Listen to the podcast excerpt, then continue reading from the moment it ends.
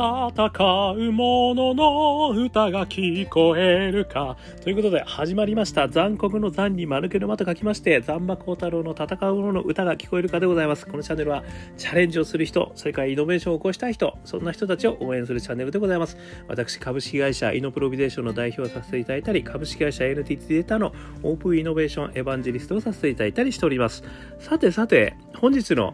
テーマでございますけれども、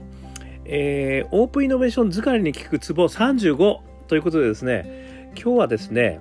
中小企業のオープンイノベーションどう始めんのっていうね、テーマについて、あのちょっと私なりの考えを述べてみたいと思います。これですね、実は、えー、おとといですかね、あの講演をさせていただきましてですね、えー、その中でですね、あの本当にあのオープンイノベーションのニーズ高まってきたなということでさまざまなご質問をですね実はあのいただいている中でですねあのちょっと私が説明した内容がですねあの大企業にちょっと偏っていたと。で中小企業としても今後はですねやっぱりオープンイノベーションを進めなきゃいけないと思ってるんだけれどもそこがもっと聞きたかったっていう話をですねあの伺ったんですよね。なのでちょっとですね、あのそういう意味では私なりに考えた中小企業の皆様がですね、どうやってオープンイノベーション始めたらいいのかというところをですね、あのちょっと語ってみたいなというふうにあの今回は思っているということですね。でもちろんですね中小企業の皆様はですね少人数でありますし、まあ、少数生ですねそれからやったことがない人ばっかりっていう場合もありますよね。やっぱり特化したねあのとこでやってる方はその分野についてはすごい強いけれども何か他のことをね新しくやるということには、まあ、全くちょっとあのやったことないんですよっていうこともありますよね。であとはね社長社長からねお達しが来るというのがねこれはまああのようよう想像できる感じですよね。でこのまあ社長のお達しがねどうどうして来てるのかというところも実は重要なんですけどまあそうそういった時にねあのどうするかということですよね。で私はですねここであのオープンイノベーションで2度おいしい作戦、ね、1粒で2度おいしいという作戦をですねあの立ててみました。ね、これを ちょっとご紹介させていただきます。バーレちょっとはっきり言ってごめんなさい。私の妄想です。ね、ですので、あの、ちょっと私もね、もし、あの、中小企業の方からですね、ご相談があれば、じゃあこれで一緒にやってみましょうよという話したく思いますので、私の妄想をまずはここでお話したいと思います。一つ目はね、課題探索。ね、それから二つ目はビジョン。そして三つ目が強みの価値化。という形でですね、ちょっと順をして説明してみたいと思います。一つ目はですね、課題探索ですね。これはあの私本当にどんなところからご相談いただいてもですねまずはね、あの課題探索から始めましょうと。まずは足元のあの自社における課題ねこれがあの何なのかということをちょっと探ってみましょうと。なんぼ社長からですねあのお前ちょっとイノベーションやれとやんねえとうちの会社やべえに決まってったろうと。わかんないのかお前みたいなこと言われてね、なんかやれってこう言われたとしてもですよ、はい、わかりましたとかつってですね、この時点でなんかベンチャー探してきますとかね、大企業との連携考えますとかつってもですね、どうやったらいいかって途方に暮れるのがこれオチですよね。で、そこでですね、途方に暮れないもう唯一の手段と言っていいのはですね、課題の探索ですよね。わかりました、社長と。一旦、まずはですね、あの、当社の課題っていうのを一回整理させてくださいということで、まあ、社長ヒアリングからはじめとしてですね、お客様ヒアリングもはじめとしてですね、まあ、ある意味ね、世の中のあの進む方向もですね、あのこう見据えながらですね、一体何が課題なんだと。ね、あの今は儲かってるかもしれないけれどもやっぱり今の digitization がねデジ digitalization がねこう進んだらうちの会社もやばくなるだろうみたいなねあの漠然とした話から出てきてるパターンもあるしあとはねやっぱり自動運転とかねいうことがね、まあ、もしくはあのなんでしょう AI とかねあとはブロックチェーンとかねこう新しい技術できたらお前うちがやってることなんてだってあのなんかこう置き換わっちゃうんじゃないの？とかねいう漠然とした不安。こういうことからうちの会社もねあの何か変わらなければいけないと。なのでイノベーションやれっていうパターンになってるケースって結構多いですよね。でそういった場合もですねあのそれはもちろんその通りではあるんですけれどもまずは今置かれてる課題感ね、お客様との間、ね、それから将来も含めたね、この時間軸も含めた課題感というのがですね、あのどういうことになってるんだと。いうことをねまず整理するというのがもうこれ第一ですね。でこれをまずはあの整理してみるっていうことがね頭にあればねあの迷わないで済みますよね。まずは課題整理しようぜっつって上から下までねあの現場からね上からねそれから時間からねあの全部ちょっと整理してみようぜっつってみんなで一生懸命バーもう整理してヒアリングしまくってですねあの本当の真の課題は何なんだみたいなねこと議論をするとでその中でやっぱこことこことここだよねということがねまず見つかると。でそれを社長と握るっていうのがねまずはね第一段階かなっていうふうに思うんですよね、まあ、社長がねあれやれこれやれと遅いとか言われてもまずはここからやらせてくれと。で課題あの社長の課題感もねあるでしょうと。ねでも現場の課題感もあるしちょっとねもうちょっとここをちょっと見させてくれと。まあこれをねあのクイックにやんなきゃダメですよ。またねこの分析に半年かかりましたとかっていうとねこれはまたね悲しい現実が待ってるんでどんどん変わってますからねそういう世の中ねということでクイックにやると。で、これが1番目。で、2つ目ですね、ビジョン。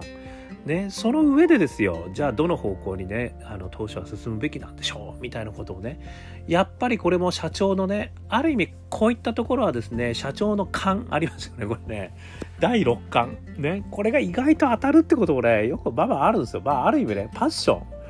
パッションに紐づいてるもんでもありますので、あの、俺はこれやりてんだと思う、こうなると思うんだと、ね、やりて思う、ね。そういうのがあるんで。もう分かりましたと。ね。そっちのビジョンはよよう分かりましたと。だから課題感とそのビジョンをこう結びつけてね、あのそこに至る道のりをですね、あの少しこう明確化してみると。いうことですね。もしくはね、あの社長のちょっとビジョンがね、少しこう漠然として、さっき言ったように、ね、漠然としてるとすれば、あの、やっぱり進むべき道はね、こういった方向にね、あの、行きましょうよと。これがね、あの、まあある意味ね当社の価値って何でしょうみたいなねそもそもうちの価値って何でしょう的な議論から始まるような気もするんですよね。そういったところでねあの少しちょっとビジョンなんでね抽象化した上でですねあの進むべき方向性っていうかやっぱこういうことですね。まあある意味こういった価値をねえ、提供するってことですよねみたいなねあのいうことがあのやっぱこうみんなで握ると、えー、いうことが必要かなと思うんですけども。はいここで、ね、オープンイノベーション。一度使ってみてくださいって感じなんですよ。これビジョン作る時。これ何かっていうとですねあのまあオープンイノベーションでねあの、まあ、ベンチャーとかね大企業とか、まあ、あの企業同士がこうやっていくってことなんですけどまあその最初の段階ではねある意味課題を明確化した上で、えー、そこにねミッシングピースをね探してくるっていうのが上等手段ってこれ何回も私言ってますけどもある意味ですねあの UFO 型っていうのをね、あの、使ってみたらいいんじゃないかと思ってるんですよね。これはあの、私、あの、何回も言ってるんですね。未確認飛行物体、ね、謎の飛行物体、UFO ですよね。これがね、あの世の中にね、新しい価値を作ってるやつって、実は世界中にいるんですよ。でね、あの、まあ、課題感は分かったと。ただね、あの、そんな課題感みんな持ってるし、日本の企業はね、みんな同じような課題感を持っててね、50歩100歩だと。でお前どこに向かうんだとうちらはねあのなんかありきたりのねあのビジョン言ったってお前そんなんで本当に勝てんのかみたいな話もあるわけじゃないですかでその時のねもうヒントになるところでオープンイノベーションの UFO を使うっていうのが一つあるなって私は思っているんですよね。なので、まあ、これはあの、世界中のですね、まあ、こんなのあの、ウェブとかね、いろんなところで調べればいろいろ出てきますから、あの、そういったところでね、あの、まあ、もしくはね、そういったプロにあの頼んでもいいかもしれませんよ。あの、非常に世界のね、まあ、要は、今自分たちがね、やられてる課題感とかね、もしくは、あの、業界、業態といったところがあったとしてですよ。で、えー、まあ、仮のね、ビジョンがあったとしてと。言った時に、まあ、それにまつわるですね、世の中の、あの、まあ、ベンチャー企業とかがどんなことやってんのか、みたいな、この時点で一回見てみると。そうするとですね、あ、何そんなことやり始めてんの？みたいのがね、あの、うじゃうじゃ出てくるはずなんですよ。で、そうすることによって、そこから一旦フィードバックをもらうと。あ、そうか、こんな考え方でやってんのか、とかね。あの前言ったみたいにねあの新興国ではねあそんな課題の捉え方してんの？とかね。あの銀行口座20億人持ってない人に対してあこんな解決策やろうとしてんの？とかね。電気がないところに対してねこんなことをやろうとしてんの？とかね。携帯電話しかないところでこんなことやろうとしてんの？とかね。なんかいろいろありますよね。あのサプライチェーンがねあの全然あの脆弱な中でこんな風にあのつなげてやってんのとかね。いろんなことやってるやつらが世の中にはいるわけですよね。なのでそれを一旦まあ、あの見てみると。いうことでこうオープンイノベーションのねあのソーシングを使ってみると。ソーシングノウハウねこれを使ってくださいと。いうのがね私の一つ目のオープンイノベーション。あの一味目ね。美味しく食べていただきたいなっていう感じですよね。でこれをやるとですねそういう意味では新しいアイデア。でそのアイデアそのまま持ってくるってことじゃなくて UFO 型の使い方はね私何回も言ってますけどあの若干その UFO の提供価値をね抽象化するんですよ。そうすると業態業態あの業界関係なくね使える可能性もありますからね。だからそういう価値をあのあじゃあうちの業態にね当てはめてみたらどういうことになるんだろうみたいなね、えー、ことをねあのやってみると。いうことがねあの非常に重要だと思うんですよね。例えばね CI あの CX をねこうすごいこう向上させることによってね実はデータがすごい集まった。ビジネスができてますみたいなね。あのビジネスモデルがどっかにあもう今ねあのよくありますよね。そういうのね。CI C CX 大事だってねあのまずはカスタマーのねあの動向を張り付いてやって CX ををやることがねすげえいいことだみたいなねあのやっぱりそこから始めようみたいなデザインシンキングだみたいな、ことがあの結構ね言われてましたけど実はそれをすることによってこうデータがすごい集まってきて、ね、未来の要は石油だと言われているねデータをね、えー、いかにこう集めるかみたいなところがねうまくやってるところの情報を参考にしたりなんかしてねまあ例えばの話ですよでそうするとその体験価値っていうのが実はデータを取得できる価値に変わってくると。いうことからね一歩先んじて自分たちが他が持ってないデータを集めちゃおうぜっていうこともできるわけじゃないですか。まあ、例えばですけどね。まあそんなことであの世の中にあるいろんな価値をですねあのいろんなそのスタートアップの取り組み等をですねあの自分たちなりの価値に置き換えて考えてみる。ということをねあのぜひともこう UFO 型というあのオープンイノベーションの方のね中でこのビジョンを作ると。言った時のねヒントにしてもらったらいいんじゃないかなと思うんですよ。そうすると他の会社よりもですねもしかしたらもうちょっと先が見えたビジョンができるかもしれないですよ。そんな考え方でやってんだと。もしくはこういう課題がこれからはね出てくるんだと、ね、いうようなところですよね。なのでまあそういったところでねビジョン作りに生かしていただくのがこれ2つ目ですね。それから3つ目強みの価値化っていうことをあのちょっと挙げたいと思うんですけどもあのまあねここでですねそういう意味でそのある意味ビジョンが見えて課題が見えたらあのまあ何もね無理やりオープンイノベーションでやる必要もないってことも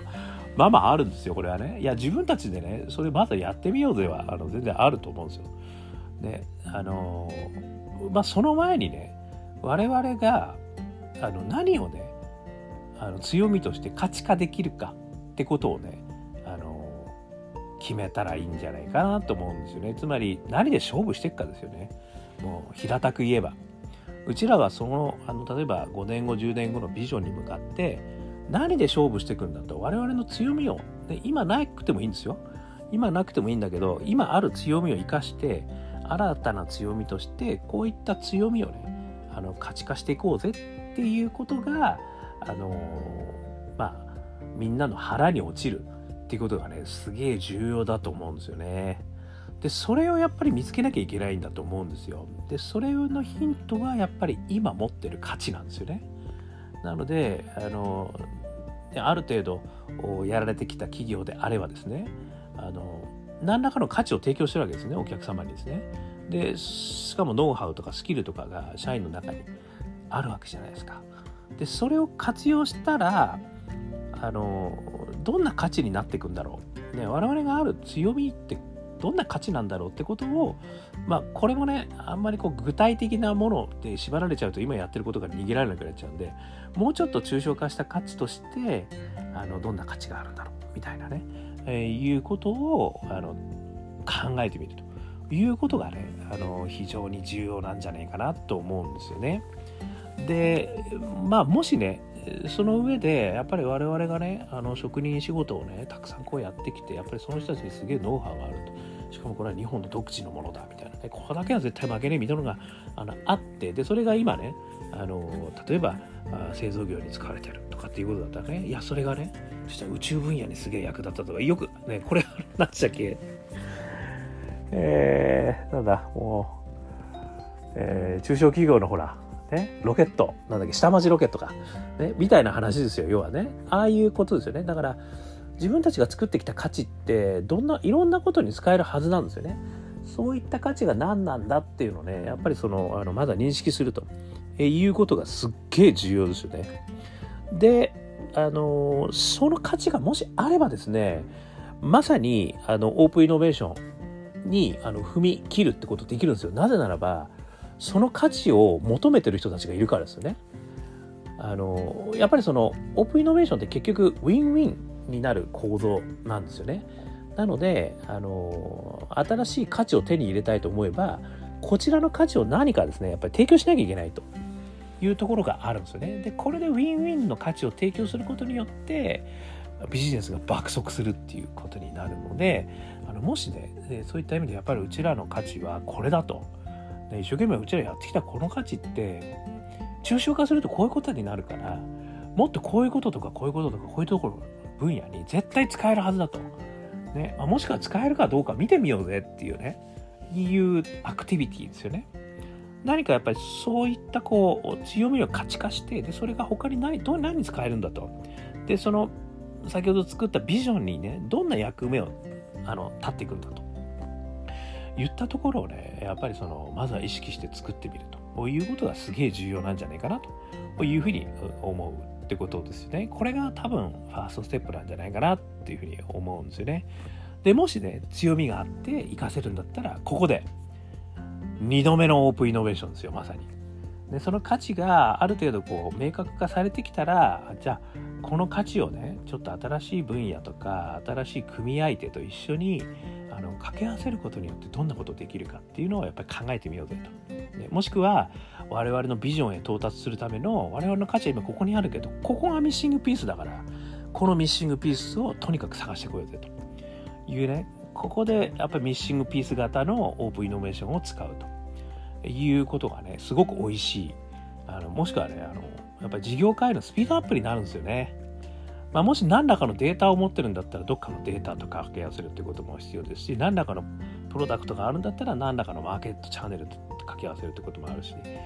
まあ、もしくはね、ほんとソリューションとソリューションを掛け合わせて新しいものをやるっていう、いろいろあるんですけどね。まあ、そういう意味では、そのミッシングピース型のね、あの、ものをビジョンに向かって、えー、今度はまた探してきて、で、ぶち当てて、新しいものを作っていくというアクティビティがね、ここが2度目の美味しいオープンイノベーション。ね、ということで使えればいいんじゃないかなと思ってるんですよね。ただね、冒頭言ったみたいにですね、オープンイノベーションが全てじゃないんですよ。でここは要はね例えばですよちょっとねもう今ね本当に強みはねもうなんかないかもしれないとね、まあ、もしくはね始まったばっかりの会社だからそんな強みねえよと。ね他がやってるところをねあのいくつかこうやってきたぐらいなんで。ということになったらですねここはもうオープンイノベーションとか言ってる場合じゃねえかなと思うんですよね。もう強み作ってこうぜと。であの要はベンチャー企業と同じですよね。ベンチャースピリッツでとにかくあのもう社長をはじめですねビジョンに向かってファストフェイルでとにかく転がしていこうぜと。でじゃあまずはその課題がやっぱりこういうところにあると我々は思ってんだからそこの課題に対して仮説作ってどんどんどんどん転がしていこうぜと。でその上であのノウハウを貯めていこうぜと仮説検証してでそこで強みを作っていこうぜとこういう戦略もね、あの、ありなんだと思うんですよ。もう、オープンイノベーションが別に万能選手では何でもないんで、逆に言えば、何らかの強みの価値化ができてないとですね、オープンイノベーションってなかなか難しいんですよね。単なる本当にあの、なんていうの、SDK の利用とかね、あの、あんまり新しい価値をね、掛け合わせることによって生み出すっていうところに結びつかない可能性があるんですよね。なのでそうしないとやっぱりこう exponential なねあの成長っていうのは望めないというふうに思いますので何らかの価値があるんであればオープンイノベーションで掛け合わせるでまだね価値がやっぱりなかなか見つかんねえということであれば価値を作っていくアクティビティとしてあのベンチャースピリッツで fast fail でねとにかく仮説検証を組み合わせていって価値を作っていくというアクティビティをもうとにかくやっていこうぜということなのかなっていう気がしてますと。いう感じですかね。なので、あの、ちょっとまとめさせていただきますとね、えー、まあ、中小企業のね、皆様のオープンイノベーションどう始めんのよと、ね、大企業が分かったと。そうじゃねえともう。中小企業がね日本の中でもほとんどなんだからそこでオープンイノベーションって実はどうやってやったらいいんだよということに対する私の あの仮説 ね妄想といたしましては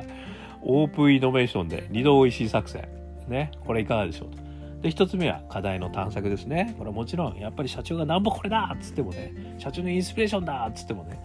分かりましたと。社長のインスピレーションその通りね。でとりあえず課題をね整理しましょうと。そのインスピレーションにくっつける課題整理しましょうと。するとねもうちょっとこうあのつぶつぶが見えてきますからいろんなことがあるな。こんな課題こんな課題やっぱりこういうとこっていうのはやっぱり具体的にやっぱりないんだなあるんだながね見えてくる。でそれが一つ目。で二つ目がねビジョンですよね。でそれがまあもう社長がねもうこれで行くんだっつったらまあそのビジョンでもいいですよ。でそのビジョンの肉付けですよね。あのそれを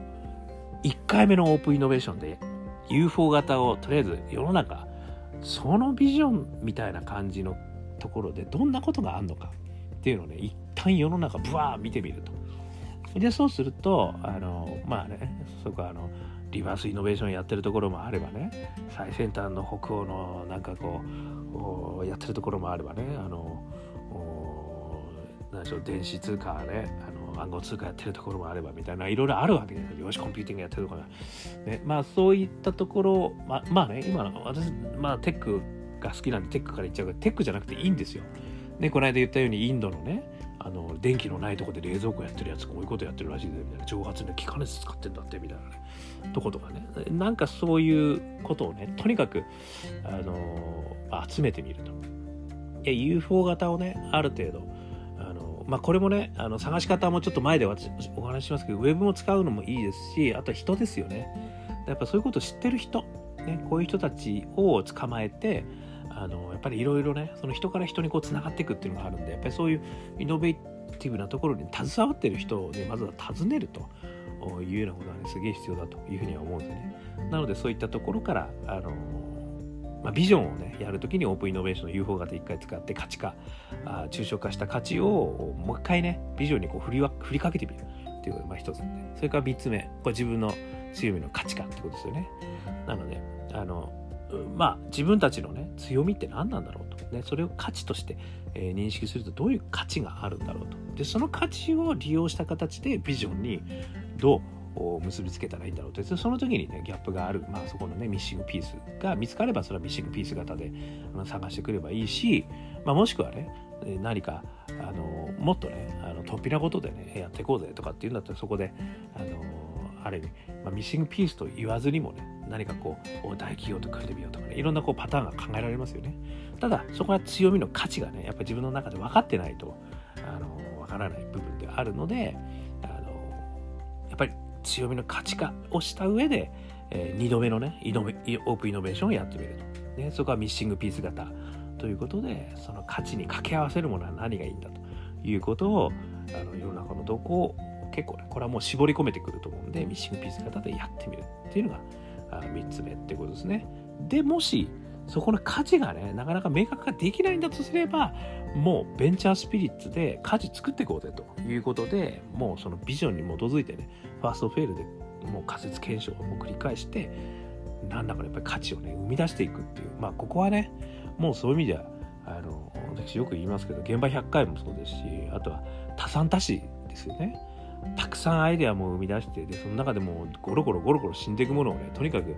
何回も何回もやってみてでその1000個の中から3つを見つけるっていうねこのまさにあのベンチャースピリッツのやり方をねこうやっていくっていうのもね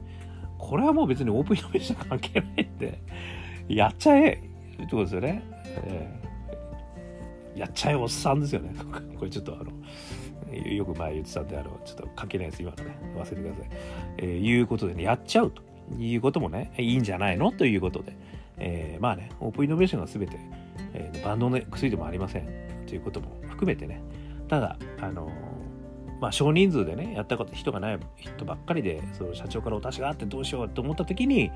オープンイノベーションをね、この二度おいしい作戦、